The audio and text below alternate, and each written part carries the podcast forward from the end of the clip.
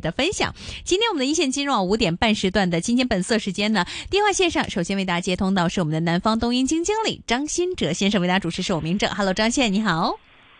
Hello，明正好，大家好。今天港股继续下跌一万五千八百六十五点，跌了三百五十点。今天跌幅其实真的不算浅啊，跌了百分之两点一六，总成交八百四十四亿一千多万。上个星期呢，其实呃呃，张先生已经在说到了，现在这样的一个宏观的格局已经在不断的改变，而且这样的一个波动的年份之下，也不能够按照以往简单的去推演。到现在港股面临了一万五千点这样的一些的关口的时候，你们现在的。紧张情绪会不会不断的在升温呢？呃，说实话，坦白说，站在这一刻啊，其实，嗯，短期来看的话，市场不排除仍然有震荡啊。但是我在这边，我其实，呃，想反而来说，刚因为刚才听到民政说啊，可能要降温，呃，我的内心其实反而是更是火热的啊。我觉得机会就在眼前了。是。对，这个是一个很真实的想法，因为确实是在之前的节目中啊，反复跟大家强调了这个。波动会放大啊！我相信比较聪明的听众也能听出来大概是什么意思。嗯。那么现在在这个位置呢，坦白说，嗯，不用太恐慌啊，因为天塌不下来，啊，太阳还是会照常从东方升起，从西边落下啊，不用自己吓自己啊。嗯。那这个，所以在这边呢，我而且本身咱们确实是啊，整个港股的估值，这是老生常谈啊，已经说了。说的口干舌燥了，估值低，估值低。嗯，那么其实在这里越往下啊，我觉得机会啊，可能是要越大于风险啊，这个是我的一个个人的判断。嗯，OK，那您现在觉得市场方面今年主要的风险会聚焦在哪里呢？呃，今年主要的风险呃有两点啊，第一个是这个呃中国的整个一个宏观经济的定调啊，就是说明年的一个经济增长目标到底在哪？目前呢是市场还是打一个问号的，因为这个呃具体的目标呢就可能会涉及到呃这个国家有多少政策的刺激啊。啊那至少从目前来看的话呢，市场的预期啊已经就价格所反映的预期是极度的悲观了。啊，所以我在这边呢就是就是应该说是只要不出太大的意外啊，只有向上的惊喜而没有向下的惊吓。根据目前价格反映出来的港股反映出来的情况是这个，那第二个这个呃波动的因素呢，主要来于来源于地缘政治，这也是为什么我们上次呃在上一次的这个节目中呃强调的一点啊，就是因为上周六啊大家都知道一个大选啊，这个咱们的一个省东南省份大选，那么确实这个结果呢呃应该说是不太尽如人意啊，不过没关系，呃就是。今年呢，会陆陆续续有这方面的一个一个情况出来。今天早上其实还有一个新闻，就是呃，共和党啊，美国的共和党，Trump 应该在共和党 Iowa 就呃 Iowa 调研的这个党内调研里面呢，应该还是遥遥领先啊，接近一半的支持率。第二名呢，应该也只有百分之二十，距离他的距离是比较远的。所以大概率呢，呃，美国的这个共和党今年出来跟。呃，拜登去民主党的拜登去竞争这个最终总统的可能大概率还是 Trump，那么这样呢也给市场带来了比较大的不确定性，啊，比较大的不确定性。但是，呃，我们进一步的往前想，进一步的往前想，就是 Trump 这个人是怎么样的呢？因为他不是第一次执政了嘛，因为之前也有过四年的经验，就这个人呢还是一个，他是不按常理出牌的，所以呢，就是从大概率来说，他会对。外交政策上，他会依然保持一个以往的一个高压的，去不断的施压的一个态势。那这样的话呢，可能反过来想，也许咱们对内的政策呢，相当程度上呢就可以缓和，或者说偏温和的啊。那么就是来对冲一个外部的高压环境。所以其实整个上在这里看的话呢，呃，我觉得目前的价格所反映的预期已经足够悲观了啊，也差不多。短期释放的也也差不多了啊，嗯，呃，在这里我愿意搏一搏，哎，搏一搏，短期的看看是不是有能够呃做反弹的交易空间。当然，这个呃不是说就是彻底的反转，因为确实是呃地缘政治风险是贯穿全年的，对吧？呃，我们也强调过，今年全年的主题就是一个交易啊，就是一个波动，那低了就炒高，然后稍微反弹一点，高了呢，大家再呃再再再减一减仓啊，那就是这样的一个情况。嗯嗯，OK。那另外呢，也想请教一下，现在目前我们也看到港股在不断的往下寻啊，但是呢，整体美股方面，近期其实股市跟实体经济好像又出现了一些的分差。呃，说的并不是数据啊，数据看上去没有毛病啊，股市方面也在不断的在啊慢慢往上爬，但是呢，近期有这样的一个裁员潮。今天也跟我们的专家朋友们、其他专家在聊到这一些的问题。您自己个人觉得，这些的科技企业在裁员之后，会对于市场格局造成什么样的一些的根本性影响吗？呃，坦白说啊，这个就是美国的科技龙头，它的裁员与否对市场的影响，我们预期呃是没有那么大的，因为呃我不知道大家关注过统计学上来说没有啊，因为通常呢，呃这些大的龙头企业呢，它始终代表是一个头，就是比较偏头部的，或者说啊这方面的就业情况，就是我们目前看到的整个数据来看的话，包括。呃，上周应该是上周刚刚公布的这个十二月的这个 non-farm payroll 啊就业数据，不管是大非农还是小非农的就业数据，都是超市场预期的，啊，都是超预期的。所以其实整个美国的就业情况，其实它现在是分层的，就是断层的，就是头部的企业可能确实是啊，一定程度上呢，呃，就是有这个政治不外外围的宏观波动，对吧？大家可能是呃节衣缩食，缩减开支啊。但是呢，我们又看到了，当然这也只是分领域啊。那我们大家当然都知道，最新的 AI 领域肯定是如火如荼，对吧？那可能传统的这个互联网领域呢，就不可避免的有裁员啊。那么其次呢，就是我们看到呢，就是就底层的一些服务业需求，呃，它的这个这个这个需求还是很大的啊。它的这个就业的情况依然是在，就是就是就是还是招不到人，属于招不到人的这么一个情况。劳工短缺的非常严重，所以其实整个呃，我们说看到就业啊，就是大家可能因为确实是啊，这些互联网企业它占据了媒体的头版头条，对吧？大家可能会比较容易的去关注到他们，眼球在他们身上。但是真正的就是我们说要看到呃整个大的一个 picture，就是大的蓝图，或者说大的整个就业市场的格局，应该来看的话，还是呃目前来看，基于数据看还是比较强劲。呃，应该是没有太大的这个，甚至说现在其实其实包括这个之前我们就有反复强调过，从去年十一月开始的这一波反弹，啊，这个市场已经把美联储降息的预期打得太满了，对吧？之前最高峰的时候预期今年整个全年能降息六次，六次是什么概念？六次就是金融危机，呃，就是经济危机的概念，是面临衰退的概念。但事实上，我们根据现在的就业数据是看不到衰退的。对，因为通胀数据呢，它是一个年化的同比数据，就是今年比去年高，那明年还要比今年再高这么多比例，它才是通胀数据。但事实上，所以我们看到很多人会说，在呃会说通胀影响有就有有这个收入啊，就业有供应链。但事实上，我们会发现呢，供应链对于通胀的影响，它往往是一次性的。一次性的啊，包括能源的上涨，因为比方说石油，对吧？去年是六十美金，今年到九十美金，它就涨了百分之五十。但是如果你依然要保持百分之五五十的增速，这明年要涨到一百三十五美金，啊，这个就很难很难了。所以其实通胀的这个数据，我们从长期来看，影响它的更多的还是一个就业，你就业数据里面的一个收入增长的预期，或者说实际的收入增长数据。但目前我们基于这个数据来看呢，美国的这个非农就业公布的这个收入增长还是比较强劲的，是没有看到明显的回落的。然后同时呢，我们也也也是在之前的这个，我相信也也反复讲过，对，就是发达经济体在过去十五年间，他们在去杠杆，居民端去杠杆，现在居民端的这个杠杆负债率啊，住户部门的债务比率呢是百分之七十，是过去二十年最低的水平。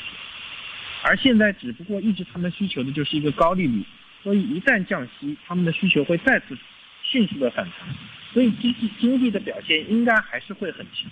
啊，不像大家想象中的这个六次降息的衰退啊，那么那么那么的这个这个悲观啊，所以其实我们从短期来看，我们觉得市场是不悲观的啊，不悲观的。那么从中长期来看呢，可能会有起伏啊，那起伏的原因因素在哪里呢？而是在于市场的流动性。啊，因为大家都知道，就是美国它是一个相当于，我们开老开玩笑，它是一个空壳，但事实上呢，我觉得就是这是这也是过去几十年他们在做的一件事情，他们制定了一个非常精密而又复杂的一个大的系统和规则，啊，让所有人全世界所有的国家在这个规则体系下运行。那么这就是他们的一个金融的一个一个架构。那么其实事实上呢，美国现在金融占据了它相当大的一部分的这个呃经济的一个表现或者说表象。这也是为什么这个之前啊就是。呃，比方说像去年四季度，对吧？利率涨得特别高的时候，这个美联储的官员会出来说，哎，金融条件收紧，相当于他们加息了，对实体经济产生影响，对吧？这个，所以其实，在现在这种情况下，呃，我们预期未来半年可能会对市场影响的情况呢，也是会在三季度啊，因为我们原先预期可能会在一季度出现一个流动性的收缩，呃，目前来看呢，至少。目前来看啊，呃，可能体感还不太明显。真正呃，今一季度一月，我们有一个观测点是二月初的一个财政部的发债计划，啊，这个是要值得关注的。这个也会对市场形形成一个比较大的一个呃影响。是二月一号啊，那其实也不远，还有一个多礼拜啊。那这个呃，真正的流动性收紧，因为知道这个利率呢，可能限制性的高利率可能会维持比较长的时间。啊，如果今二月份的财政发债没有意外的话，或者说发债规模没有意外的扩张的话，那么我们觉得这个时点啊，这市场流动性收紧的时点呢，可能会在二季度末到三季度初这个时间段啊，我们是把它往后移了啊，所以我们觉得金融市场面对动荡或者说面对冲击流动性的冲击，可能也要在下半年，最早也要去到下半年，所以呃，整个我们对于一个。海外的实体的情况或者金融条件的判断啊，应该是一季度大概率应该还是一个相对来说比较平稳啊。那平稳呢，在于呢，就是但但当然大家都知道，美股现在估值很高，对不对？所以其实，但是它又同时资金比较充沛，它所表现出来的呢，就是很可能不像大家想的那样，因为很多人觉得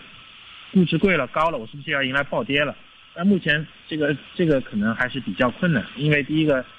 这个就业强劲，第二个金融这个流动性也比较充沛啊，它可能会是一个高位震荡啊，直到啊可能某一些金融的这个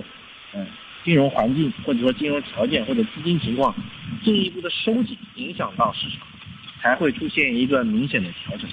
这个是我们也是我们的一个判断。嗯嗯，OK。那我们看回在今天港股方面的一个表现，我们其实看到像呃百度最近发生的一系列事件呢，大家也对于到底现在目前这个呃市场方面每个公司他们自己的一个定位啊，应对这一些的 危机公关方面的一个反应等等比较关注。您自己个人其实觉得这一次百度的一个事件，市场方面一些的资金会不会对于它在呃这个中国 AI 市场方面的一个地位有任何的影响？讲啊，不会的，不会的啊，我不会的，只是一个，只是只是一个似是而非的。上周五收盘以后，一个媒体的报道，就是现在坦白说，市场确实是比较小作文比较多，因为本身在底部，对吧？很多有一些别有用心的，就会有经常会有一些小作文。那本身市场情绪也比较差，惊弓之鸟，所以呢，就会有这样的情况。那正好我们也看了一下百度啊，这个百度呢，就是我抛开所有一切不谈啊。就是我单纯，因为我们大家不要忘记，做投资永远要看的是什么？企业的估值和基本面，对吧？那么百度它作为一个，我我把整个 AI 拿掉，它作为搜索引擎来看，在中国的份额依然是一个，或者说它的过去的主营业务依然是一个非常充沛的现金奶牛，我们叫 cash cow，对吧？呃，给它充带来充沛的现金流。那么同时呢，我们再看它的估值，作为一个科技企业，百度的市净率就是 PB。啊，居然接近一倍，就快破净了，就是破这个市净率，就是账面的净资产，而且百度本身它没有太多的无形资产和商誉的，它本自己的业底层的资产都是实打实的现金啊，包括等等，所以其实，在这种情况下呢，就是一般我们去衡量一个科技企业市净率，我们不说高的有七八倍，对吧？低的少少说有两三倍，但现在你百度作为一个科技企业，它居然要破净了。破这个市净率一般是我们在观观察那种传统的重资产的，我们采用市净率去估值，这市净率就是意味着破产，意味着要破产。呃，这现在作为一个科技企业，它的市净率毕竟一，这是在我看来是非常该怎么说？从长期来看，一定是一个非常荒谬的一个一个估值体系或者一个估值状态啊。那除非就是有看到一个承受的未来有一个非常大的不可估量的一个一个一个风险。但目前来看呢，呃，我们觉得整个百度它的不管是传统的它的这个核心的搜索业务，还是它呃云业务。还是说它的这个 AI 发展，整个我们觉得都还是，呃，在原先的一个非常健康的轨道上在运行的，所以，所以我只能说，这种短期的价格波动实在是反映出来当前市场极度恐慌的一个情况，而且一个一个我可以说是极度的定价不合理的一个情况。当然，不止百度，整个恒生科技指数也是基本上是这样的一个一个态势。按照现在的估值来看。十五倍的 P/E ratio 啊是什么概念？啊，这这这个这个估值作为一个科技股来说，简我可以说，可以说在当前的环境下，应该算是是一个耻辱性的定价啊！而且作为一个就是反映了全球第二大经济体里面的一个尖端科技行业，将来还要跟美国去掰手腕的一个科技行业，才给予这样的估值，我觉得从长期来看，一定是不合理的，一定会得到纠正的。嗯，OK。那另外呢，其实今天朋呃，我们的听众朋友们呢，其实也呃比较关注于呢，像现在市场方面对于一些的高回报的一些的高股息的一些的股份的关注。当然呃，值得一提就是电讯服务方面，昨天有听众朋友们呢问到像啊联通啊、电信啊这一类市场方面的一个资金倾向，你们其实，在二零二四年这样的一个风险性时间里面，会更加看重这一类的我们说呃电讯服务方面板块的发展前。前景吗？不会的，不会的。就是我觉得现在市场的，就是市场的逻辑已经陷入了一个矛盾的状态。如果你真的要避险，这个这时候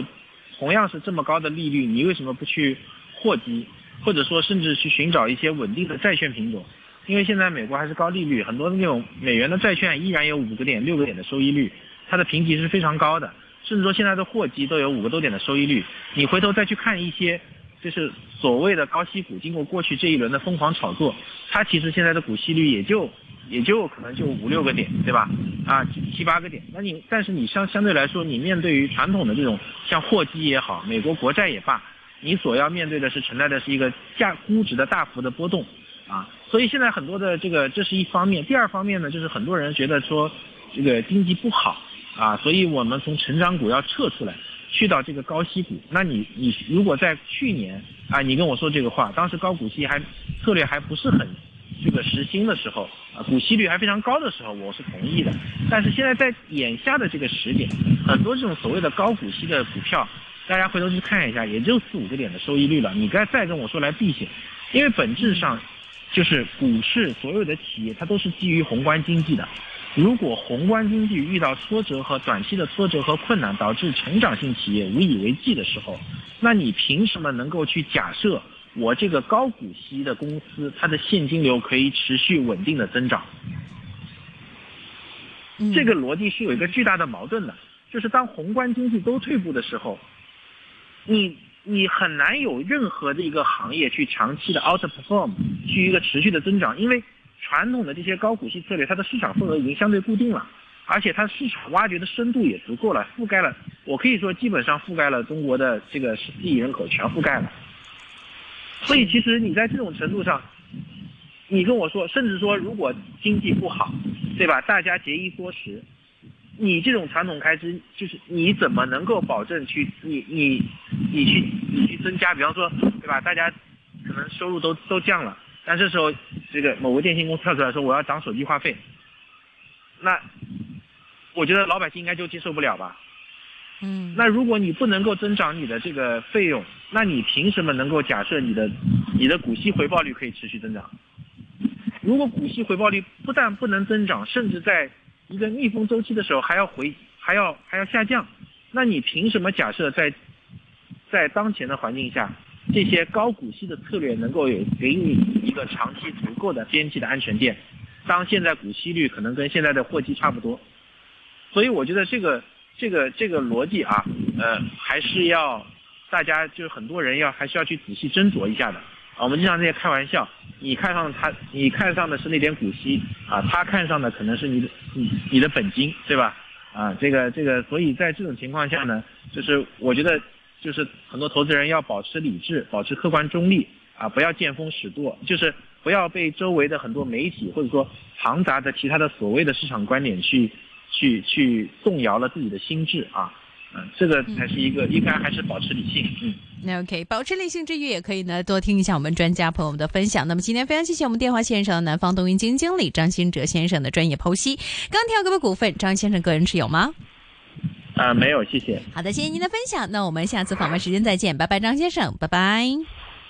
拜拜。好，那么今天一线金融网的时间呢，欢迎大家继续关注我们的香港电台普通话台。我们节目时间就差不多了，明天下午四点时间啊，欢迎大家继续关注我们的香港电台普通话台。我们将会为大家带来我们的地产专题，有我们的宣布宣布之余呢，明天呢也会为大家邀请到我们的各路专家朋友们进行分析。而且星期三我们五点半时段是我们的科网专题啊，明天将会为大家邀请到我们的王一言艾赛跟大家来看一下。其实最近市场方面推出很多很有趣的一些的产品，而这些的产品的趣味更加多的，除了欢乐以外，当然是金钱与资金的磨难。那么之后时间，欢迎大家继续关注我们的一线金。